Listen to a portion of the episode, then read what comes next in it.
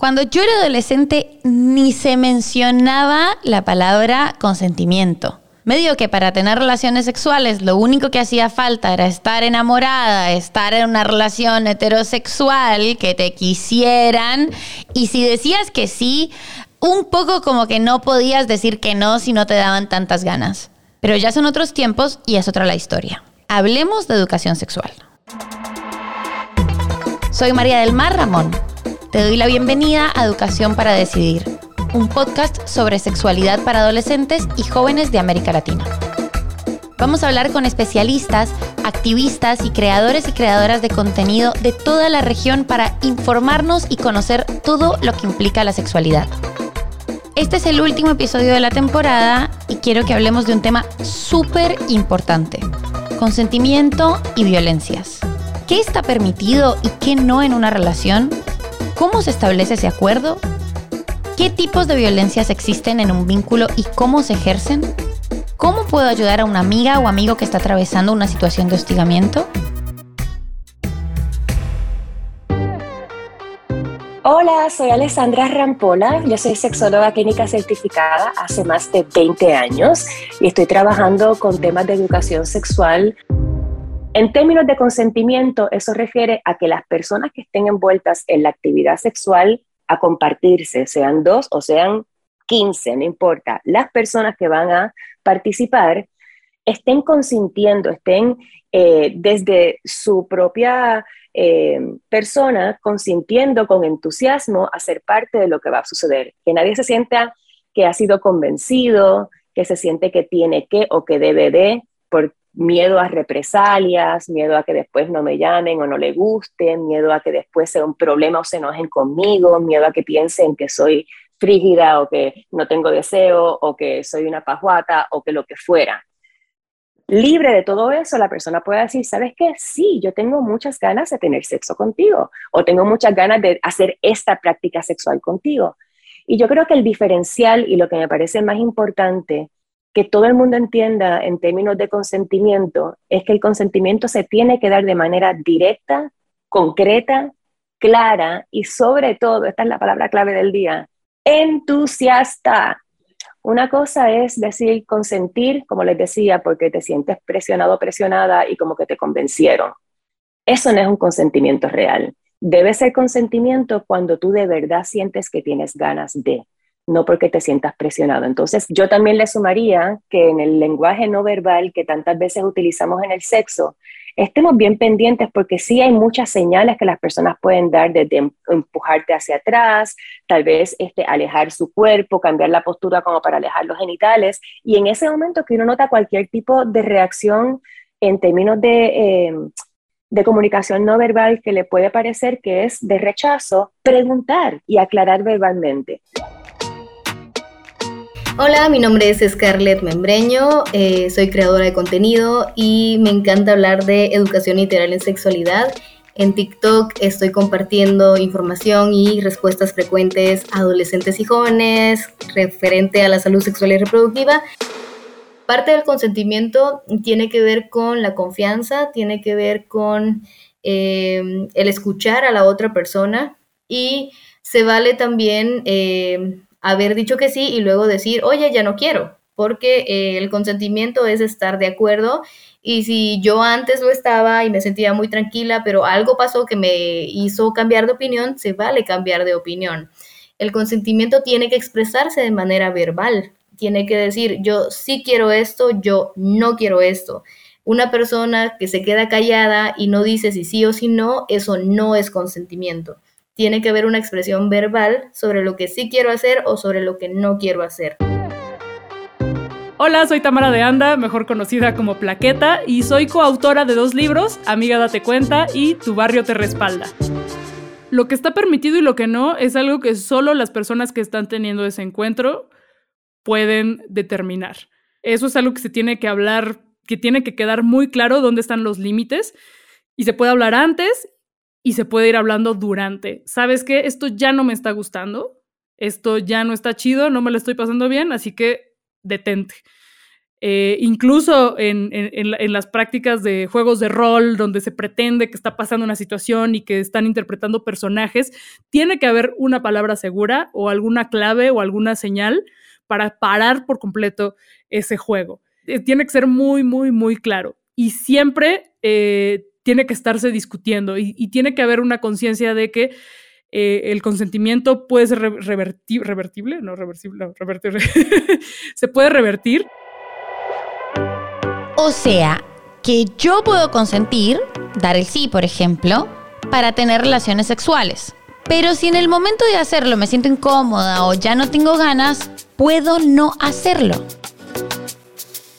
Si tú dijiste sí, estoy dispuesta a hacer esto y esto y esto, pero a, a medio camino decides que no, se tiene que respetar ese no, ese mejor luego, ese mejor vámonos para otro lado. Si tú estás viviendo algo que no quieres, pues es que lo vas a saber. Y muchas veces, pues como por comodidad, por ansiedad social, por no herir a, la otra persona, pues mejor no decimos nada, como que seguimos con el trámite. Pero esto deberíamos desnormalizarlo. Eh, esto no está bien y tenemos que seguir como hablando abiertamente de todo lo que vamos sintiendo y todo todo, cómo van en ese momento nuestros deseos y nuestro, lo que queremos en ese momento. Eh, y ahora, también con la otra persona, tenemos que estar muy, muy atentes a no solamente lo que nos diga, sino al lenguaje corporal, porque justo la otra persona podría estar como de, ay, no, pero no le quiero lastimar, eh, no quiero herir sus, sus, sentimientos, tengo ansiedad social, no quiero decirle que ya, que mejor no. Entonces, es, esto siempre es muy transparente. Eh, a la hora de la hora siempre hay un lenguaje corporal, una actitud, un, mejor no, señales que nos dicen que es momento de parar o de bajarle a la intensidad y de replantear la situación. Hola, soy Brian, soy de Perú y pertenezco al colectivo Vayamos SJL que defendemos y promovemos los derechos sexuales y derechos reproductivos. ¿Cómo te das cuenta que está pasando algo que no quieres? Muy simple. No te gusta lo que está pasando. Eh, comenzaste a estar insegura, inseguro, insegure. Comenzaste a tener mucho miedo o comenzaste a estar mucho más pensativo, pensativa. Entonces desde ahí ya no estás preparada. Porque si estuvieras preparada, preparado, comenzarías a, a verlo con un disfrute. Pero si ya no lo estás disfrutando, entonces detente. Es lo más, lo más recomendado y lo principal que tienes que hacer, ¿no? Si no te sientes cómodo, cómoda, cómodo, entonces déjalo hasta ahí y páralo. Hace poco una amiga me contó que un chico se sacó el condón sin consultarle y ella no se había dado cuenta hasta que terminaron. Ese mismo chico le revisaba el celular y controlaba con quién hablaba. Horrible todo lo que vivió. ¿Cómo la violentaron? La violencia en un vínculo no es solamente física, es decir, que alguien golpee a la otra persona.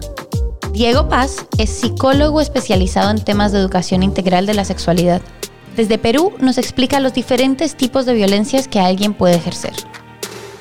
La violencia es toda forma de daño, es toda forma de abuso, toda forma de intromisión en ti de forma física, de forma psicológica, de forma sexual e inclusive de forma económica. ¿No? Hay todas estas formas que existen. En la violencia sexual no es solamente la violación, la violencia sexual también tiene que ver con alguien que te toca de forma eh, que te toca, eh, algo que tú no quieres que, eh, una parte de tu cuerpo que tú no quieres que te toquen, que no has consentido eso. La violencia sexual también es alguien que hace comentarios sexuales sobre tu cuerpo sin que tú se lo hayas pedido o haya sido consentido antes. Eso también es violencia sexual. La violencia psicológica está relacionada con alguien que te, que te hace de menos, que te hace sentir inferior, con alguien que te insulta, con alguien que te agrede de forma verbal.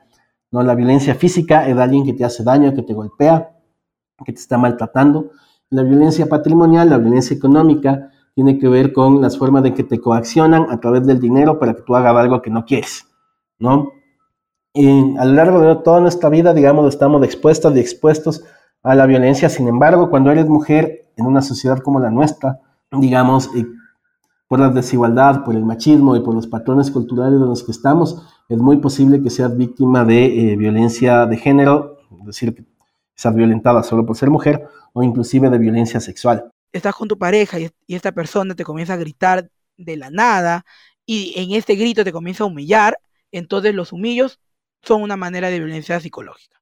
Esta persona está está por ahí y de la nada te mete una cachetada y así, ah, estamos jugando. No. Si tú no le has dado la confianza para que se jueguen así, porque entonces es una violencia física, ¿no? Y que hay que determinarlo hasta dónde pueden llegar. Y asimismo, un piropo es un acoso en la calle, es una violencia sexual.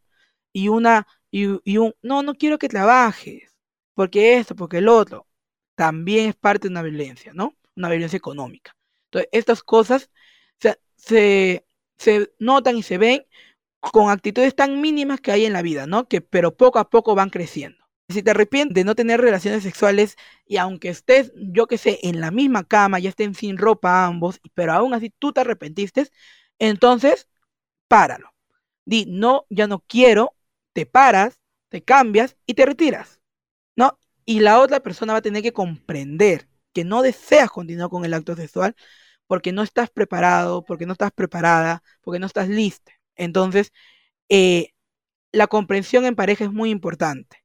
Porque si no hay esa comprensión y ese respeto por lo que deseas y no, entonces no, no es una relación buena, ¿no? Sino es una relación tóxica, una relación de interés.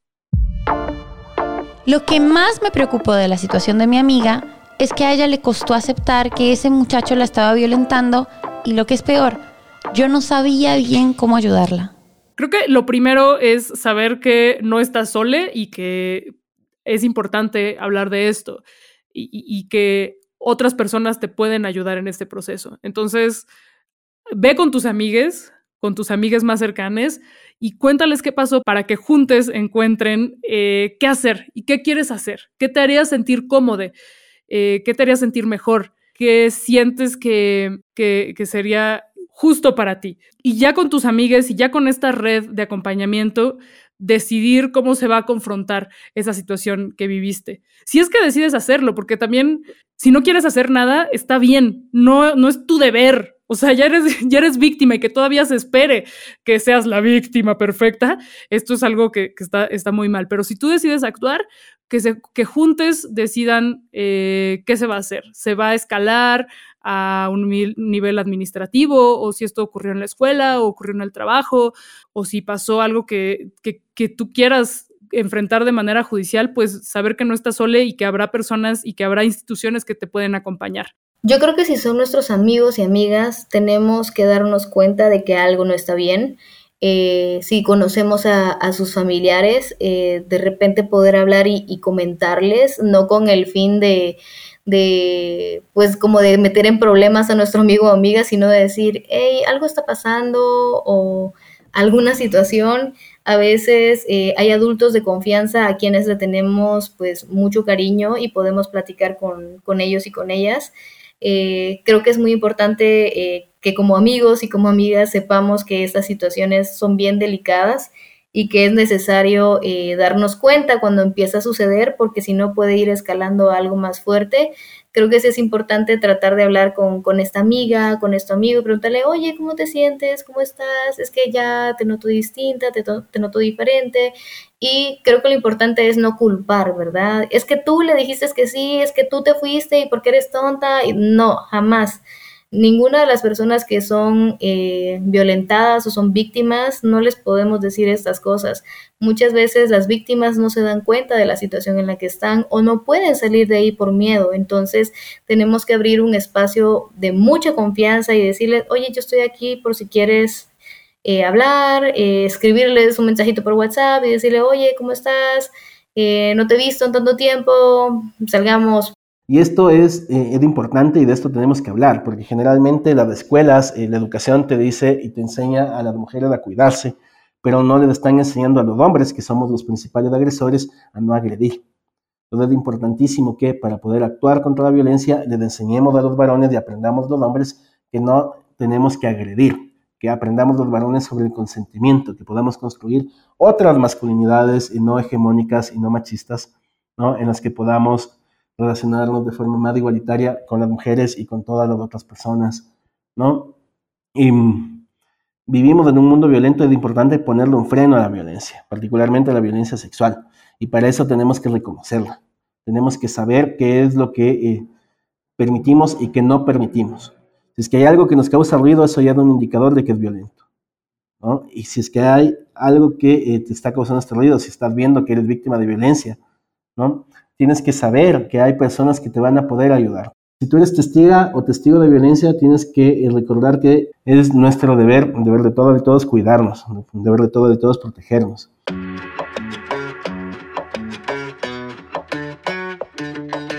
Educación para Decidir es un podcast original de Posta realizado a partir del Fondo Semilla del programa Idea Start de la iniciativa IDEA, el Laboratorio de Innovación Social de Planned Parenthood. En la producción y el guion estuvieron Lila Vendersky y Lucila Lopardo. En la edición, Nacho Ugarteche. La dirección creativa es de Melanie Tobal y la producción ejecutiva de Luciano Banchero y Diego del Agostino. Queremos agradecer a Ana Álvarez del consultorio ESI en Argentina por su consultoría sobre el guion. Yo soy María del Mar Ramón. Si llegaste hasta acá, te invito a compartir este episodio con amigos, amigas, compañeros y si te animas con algún profe y hasta con tus padres. La educación sexual integral es un derecho y lo podemos conquistar entre todos y todas. Hasta la próxima temporada.